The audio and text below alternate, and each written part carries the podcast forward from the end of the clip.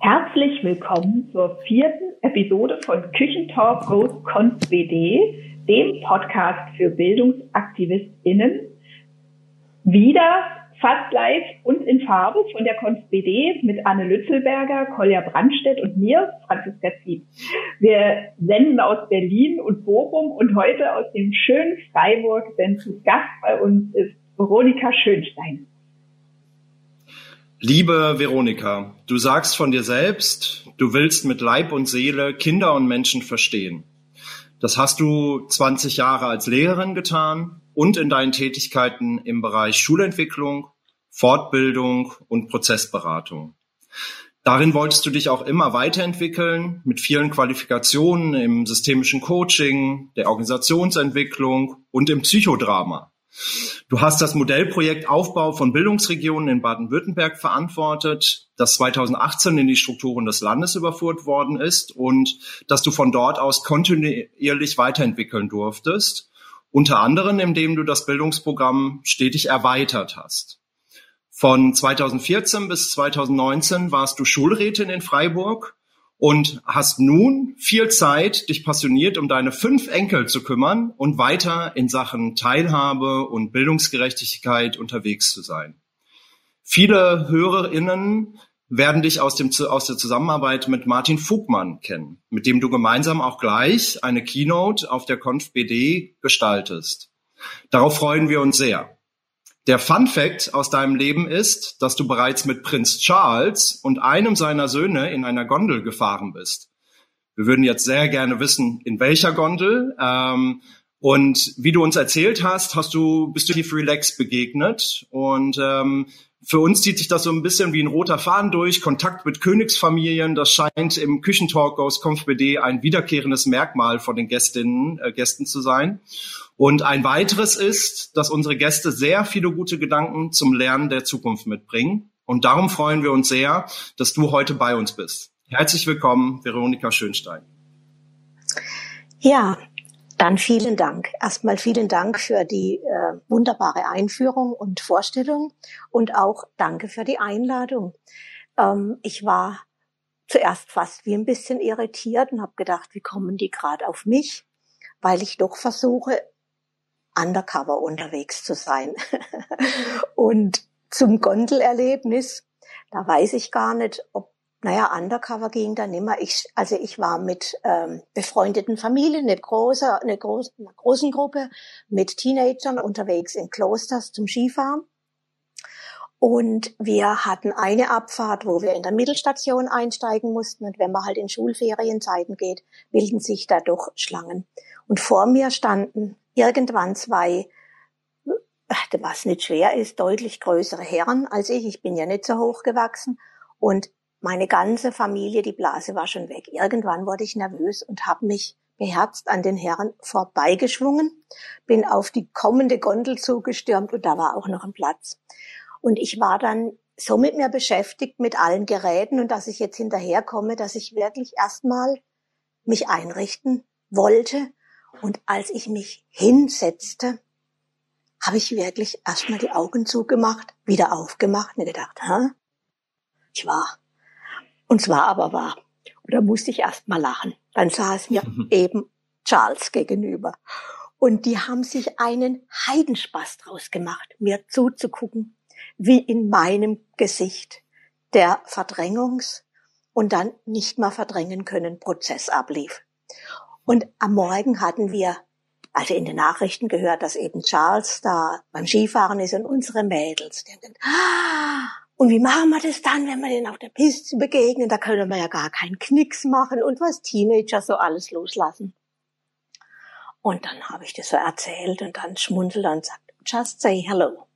Und dann haben wir halt Smalltalk gemacht und ich fand es so witzig. Also ich habe bei mir kein, äh, wie soll ich das sagen, Ehrfurchtsgefühl entdeckt, äh, äh, entdeckt, sondern eher so ein, äh, naja, jetzt schlage ich mich halt tapfer durch die Situation durch und frage mal so, wie das denn so ist, äh, wenn man so mit Bodyguard und so unterwegs ist. Äh, das war gar kein Problem für den. Beim Skifahren fährt er mit Minimalausstattung, hat er erzählt. Und beim Aussteigen, und das fand ich wirklich witzig, sage ich ja. Und das wäre jetzt meine Großfamilie, mit der ich hier wäre. Und dann hat er sehr freundlich in die Familie hineingewinkt und wirklich, also die haben sich, die haben fast gebrüllt vor Lachen, wie ich das ja, hingekriegt habe. Ja ein, ein, ein, ganz toller Fun Fact, Entschuldigung, dass ich dich hier unterbreche, aber äh, wir haben ja auch noch eine weitere Kategorie, mit der wir ja eigentlich auch so starten und positiv in den Talk einläuten und die Stimmung passt da gerade total dazu. Wir befinden uns ja in wirklich sehr bewegten Zeiten, die uns echt alle beeinflussen. Ich muss die ganze Zeit grinsen jetzt wegen dieser schönen Berichterstattung und ähm, wir wollen zu Beginn, das passt jetzt dazu, auch über Ereignisse reden, die schön sind und die positiv sind. Ähm, ganz kurz an dich die Frage, was waren denn deine guten Nachrichten jetzt in dieser Woche? Deine Good News? Mhm, meine Good News sind mein, also alle Enkelkinder, aber besonders mein fünftes, das frisch in die Welt gekommen ist. Und ich habe mich so angestrengt, äh, irgendwie ein inhaltlich passendes Thema zu finden. Aber dieses neue Enkelkind ist mein Sonnenstrahl durch die Pandemie. Und dieser Sonnenstrahl blitzte im Frühjahr schon durch, weil an Ostern unser Sohn mit Frau sich vorne vor der Kamera aufbaute und ich sagte zu meinem Mann, du, die gehen wieder ins Ausland. Die bauen sich ja richtig auf. Und dann kam die Nachricht, ihr werdet noch mal Großeltern. Und das ist wirklich für mich unter Good News das, was mich durch diese Pandemie emotional sehr gut trägt. Ja. Das ist, das ist toll und äh, wir, wir freuen uns, dass wir da auch einen Anteil dran haben dürfen, an, an deinem Glück und an dem Glück deiner Familie. Ähm, Jetzt kommen wir mal zu dem, zum Eingemachten und zum, zum Konferenzthema und zu den Themen, die uns ja alle umtreiben, weswegen wir auch hier zusammen sind in unserem Küchentalk. Ähm, eine Frage, die dich sehr beschäftigt, habe ich äh, in der Vorbereitung gemerkt, ähm, ist die Frage, wie geschieht eigentlich Lernen und was gehört zu einem gesunden Lernen dazu? Und was müssen auch Institutionen wie Schulen an korrespondierenden Verhaltensweisen stärken, wenn sie hier wirksam fördern wollen? Vielleicht magst du da ein bisschen was zu sagen. Ja, also diese Frage, wie geschieht Lernen, die beschäftigt mich, glaube ich, seit ich mich zurückerinnern kann. Ähm, es ist für mich, also Lernen in einem weiteren meint und es ist überhaupt das in Kontakt mit der Welt treten und mit anderen Menschen. Ich glaube, in jedem Kontakt passiert Lernen das kann ich nicht nur auf das formale und schulische Lernen beziehen. Und ähm, für mich, wie soll ich das sagen, in, in meiner Grundschulzeit, ich habe als Grundschullehrerin angefangen, war das so ein Glücksmoment, Kinder beobachten zu dürfen, äh, wenn man ins Gespräch geht, in den Dialog und erkundend Kinder begegnet und verstehen will, was sie gerade zu einem Punkt denken, also was, äh, was bewegt sie gerade, was ist Glück, was lief gerade schief am Morgen und man bettet es in Kontexte ein. Ich konnte als Lehrerin immer besser Einsichten gewinnen in die Vorgänge, die in Kindern vorgehen und wie sie sich die Welt konstruieren. Das ist für mich Lernen. Und für mich wurde da sichtbar, ich brauche mit Kindern einen in Anführungszeichen störungsfreien Raum. Und mit störungsfrei meine ich keine angstbesetzten Momente, keine zu lauten, aber auch keine hygienisch sehr leisen Momente, so dass es eben für die Kinder, aber auch für mich als Lehrerin in diesem Raum passt. Also von der Atmosphäre. Ich hoffe, ich kann das jetzt vermitteln, was mir da wichtig war. Hm. Und ich find, äh, ich oh, Bitte? Nee, äh, du warst doch nicht zu Ende, das ist schön. Dann ja, wollte ich ja. dir da auch nicht rein. ja, und ich habe im Laufe meiner Berufsjahre, also in den Klassenzimmern, immer wieder festgestellt, dass dann, wenn ich Lernen sehr engiert habe an einem äh, Bildungsplaninhalt, wir uns alle viel schwerer taten, wie wenn ich Kindern offen begegnet bin und deren Interessenlagen aufgreifen konnte und hinterlegen konnte mit dem, was ich vermitteln sollte, laut, ich sage jetzt mal, Bildungsplan. Und das war meine Maxime. Deshalb würde ich von mir wirklich sagen, ich bin eine leidenschaftliche Verstehenwollerin. Ähm, würde noch mal zu dieser Frage zurück. Ähm, du hast davon implizit jetzt schon sehr viel gesagt, wie Schulen eigentlich gestaltet sein müssen, wenn sie ähm, wenn sie das umsetzen wollen. Und daran anschließend die Frage, du sagst ja, oder du hast mir gesagt im Gespräch, Kulturwandel ist so ein immens wichtiger Begriff in dem Zusammenhang. Denn wir haben eigentlich keinen Ansatz dafür, wie wir wirklich zu einer anderen Kultur kommen. Wir wissen was, aber wir wissen nicht, wie setzen wir das um? Wie kann deiner Meinung nach so ein Ansatz aussehen? Äh, wo, wohin oder womit muss sich unsere Kultur eigentlich wandeln, damit sie die Räume zur Verfügung stellen kann, die du eben beschrieben hast? Mhm. Naja, wir haben im Vorgespräch und das wird ja auch in unserer Keynote aufgegriffen werden, über Personalisierung des Lernens und der Lehre gesprochen. Und was für mich, wenn ich jetzt über Lernen nachdenke, was mir an diesem Ansatz gefällt, und vielleicht übersetze ich das zu populär, aber für mich ist das personalisierte Lernen oder dieser Begriff Personalisieren des Lernens eine gute äh, sprachliche Bereicherung, weil für mich mit der Personalisierung ganz stark der, das Ausgehen von den Interessenlagen und Motivationen der Kinder oder Jugendlichen oder Lernenden ausgehend etwas gedacht wird, ein Kontext konstruiert wird. Und das eben ganz konsequent. Also das Kind die Jugendlichen und wenn es weitergeht mit dem lebenslangen Lernen natürlich auch wir selbst, dass wir uns dort an dem Punkt erwischen, der uns wichtig ist. Und diesen Punkt aufgreifen und dann versuchen, all das, was vielleicht wirklich gut wäre, auch noch zu wissen, anzudocken. Und mich beschäftigt, das habe ich so erzählt, mich beschäftigt Zeit meines Lebens, wie es gelingen kann, wenn man in Weiterentwicklung ist. Ich möchte mal den Begriff Veränderung durch Entwicklung ersetzen. Weil wenn ich mich weiterentwickle und entwickelt bleibe, dann ist danach etwas anders wie davor und es bleibt. Also das ist für mich Entwicklung. Und wenn ich in Weiterentwicklung denke, jetzt weiß ich, wo habe ich jetzt gestartet? Wir waren noch bei dieser Frage, wie das eigentlich geschehen kann. Also welchen Ansatz wir eigentlich ja. brauchen, um diesen ja. Entwicklungsschritt auch gehen zu können. Ja. Ähm,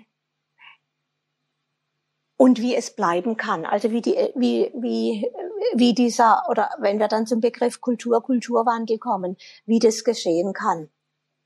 Also ich denke, äh, ich habe lange gerade als Lehrerin erlebt, dass wir viel diskutiert haben in Kollegien und wirklich alle Kolleginnen und Kollegen wunderbare Menschen sind, waren teilweise, waren, weil sie schon verschieden sind.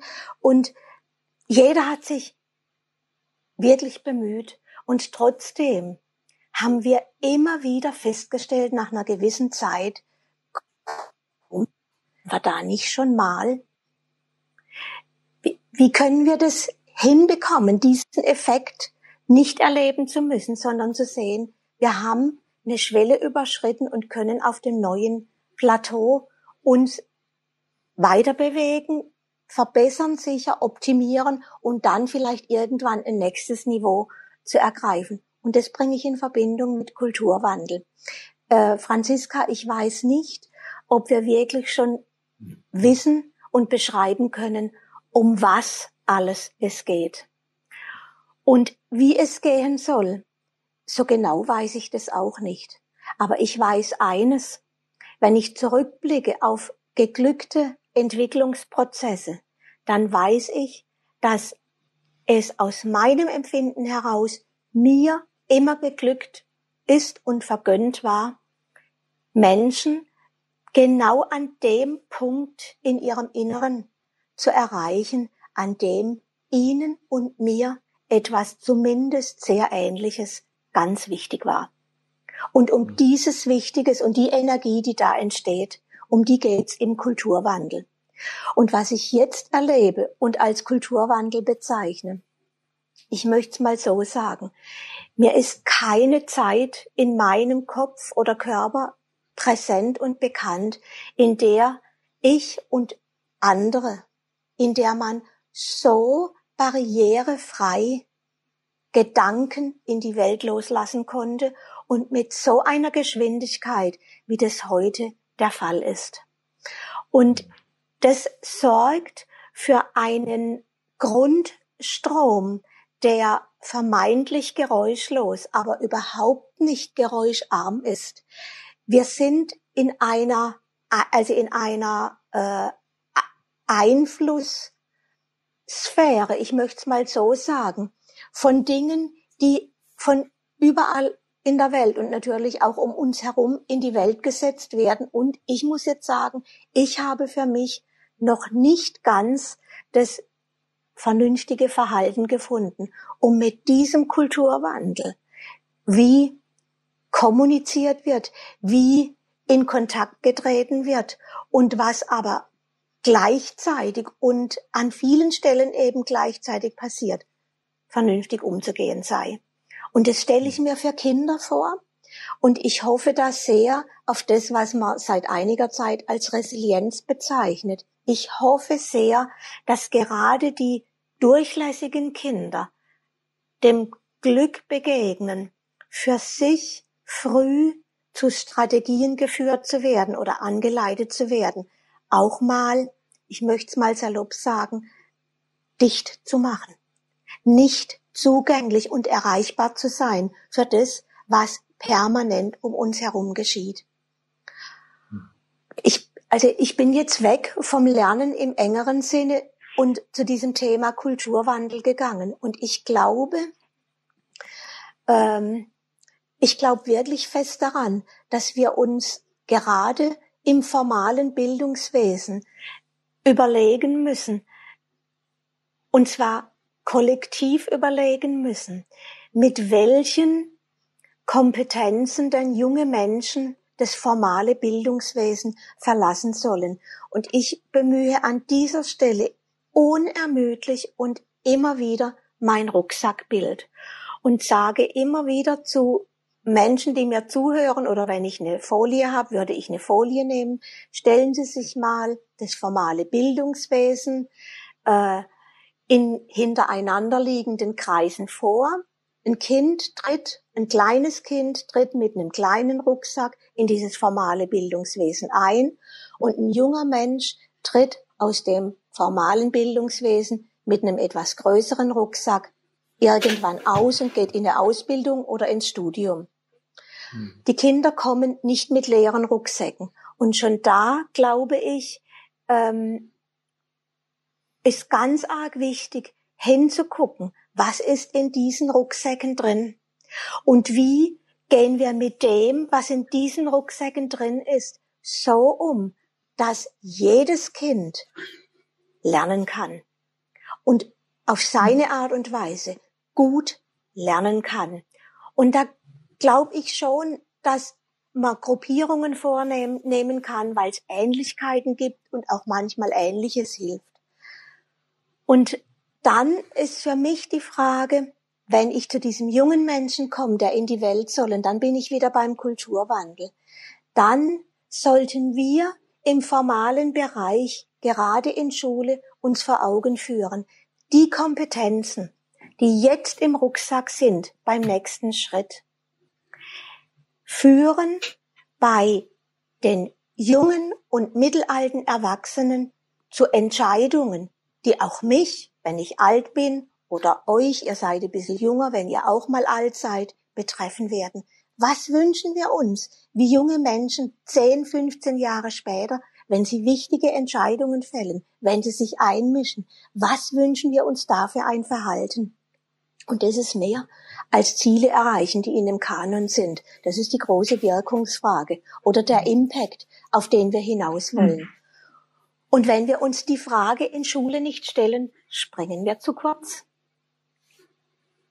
Absolut, Veronika. Ähm, wir merken gerade, wir würden mit dir so unfassbar gerne nicht nur 30 Minuten reden, sondern wahrscheinlich drei Stunden, drei Tage oder auch drei Wochen, weil das äh, ganz tief ist und du so viel transportierst, auch äh, an Gefühl gerade für mich. Ähm, wir müssen schon zur nächsten Kategorie kommen in unserem großen äh, Küchentalk Conf BD Podcast. Ähm, für die, ja, auf die Kategorie freust du dich, glaube ich, auch total. Und das schließt, glaube ich, ganz gut an, auch an das, was du jetzt gesagt hast, ähm, und zwar die Lobhudelei. Also welche Initiative die du gut kennst, ähm, möchtest du heute lobhudeln? Welche Initiative verdient aus deiner Sicht auf jeden Fall eine Erwähnung und ein Lob? Mhm. Für mich ist es der Grundschulverband. ich habe, ja, ich hätte natürlich noch ganz viele andere gehabt. Und dann äh, beim Spazierengehen im Wald, da kann ich mich drauf verlassen, auf mein Bauchgefühl, da merke ich dann, was will ich wirklich gern sagen? Und da bin ich beim Grundschulverband gelandet. Warum? Der Grundschulverband ist die Vereinigung oder die Gruppe von Menschen, die, die Organisation, die ganz konsequent ins Zentrum stellt. Was braucht ein Kind? Wenn wir versuchen, vom Kind her zu denken, was braucht ein Kind, um gut aufzuwachsen, um seinen Potenzialen entsprechend so gut ausgebildet wie möglich oder so gut gebildet wie möglich ins Leben zu gehen. Und es gefällt mir. Dieser Verband vertritt nicht Lehrer, Lehrerinnen Interessen. Das muss es auch geben. Er vertritt die Interessen der Kinder und dafür glühe ich erstmal. Und dieser, was mir imponiert an diesem Verband und an der Arbeitsweise ist, das sehr überzeugende Zusammenführen von Wissenschaft, wissenschaftlichen Suchbewegungen und Erkenntnissen und Praxis der Umsetzung in der Praxis. Also wenn die Frage ist, was braucht ein Kind, um gut lernen zu können, kann man ja bei Eintritt ins formale Wesen überlegen, was ist denn da für eine Schwelle? Was ist denn da für ein Entwicklungsschritt angesagt? Und wo stehen Kinder, wenn man jetzt mal die verschiedenen Disziplinen der Wissenschaft bemüht, in der Altersphase an was für einem Schritt? Und wie sieht da das Fassungsvermögen, das Fassen wollen, das Entdecken wollen, das Erforschen wollen aus? Und so begleitet durch die verschiedenen Phasen wird, also holt sich der Grundschulverband immer wieder Experten ran, äh, sei es für den Spracherwerb, sei es für das Rechtschreiben, sei es jetzt auch, wenn es darum geht, Digitalität und Grundschule vernünftig miteinander zu verbinden. Und das gefällt mir und überzeugt mich. Und was mir nicht gefällt, ist, dass in diesem Grundschulverband nicht viel, viel, viel mehr Mitglieder drin sind. Und ich finde es auch schade, dass es dem Grundschulverband derzeit nicht besonders gut glückt, sich bei Junglehrer, Junglehrerinnen so zu präsentieren, dass das Glühen dieses ähm, äh, Grundschulverbandes für die Interessen der Kinder zu kämpfen rüberkommt weil das will man am Anfang des Lehrerinnen und Lehrerdaseins, das wollen alle, besonders in der Grundschule, es für Kinder gut und richtig machen. Und mir gefällt auch, dass es dem Grundschulverband immer wieder gelingt und glückt, in die Politik hineinzuwirken, Empfehlungen zu geben und von dort auch gefragt wird. Dann und würde ich sagen, wir hoffen, Veronika, dass äh, sozusagen das, was du jetzt dir noch wünschst für den Grundschulverband, dass das auch eintritt und äh, mehr junge, junge Lehrerinnen und Lehrer ähm, dem Grundschulverband beitreten und vielleicht mehr in die Politik, sie mehr in die Politik gehen. Ähm, aber wir können dich nicht entlassen aus der äh, heutigen Sendung, ohne dir noch eine letzte Frage zu stellen. Und ich muss sagen, ich bin ein bisschen aufgeregt, weil ich darf zum ersten Mal diesen Umschlag hier präsentieren, die große Bildungsfrage. Das ist nämlich unsere nächste Kategorie. Und hole jetzt mal die Frage, die wir für dich vorbereitet haben, raus und würde sie dir einmal vorlesen und bin gespannt auf deine Antwort auf die große Bildungsfrage, die lautet, wie gelingt uns in Deutschland ein stärkenorientiertes ganzheitliches Bildungsangebot? ja, große Frage.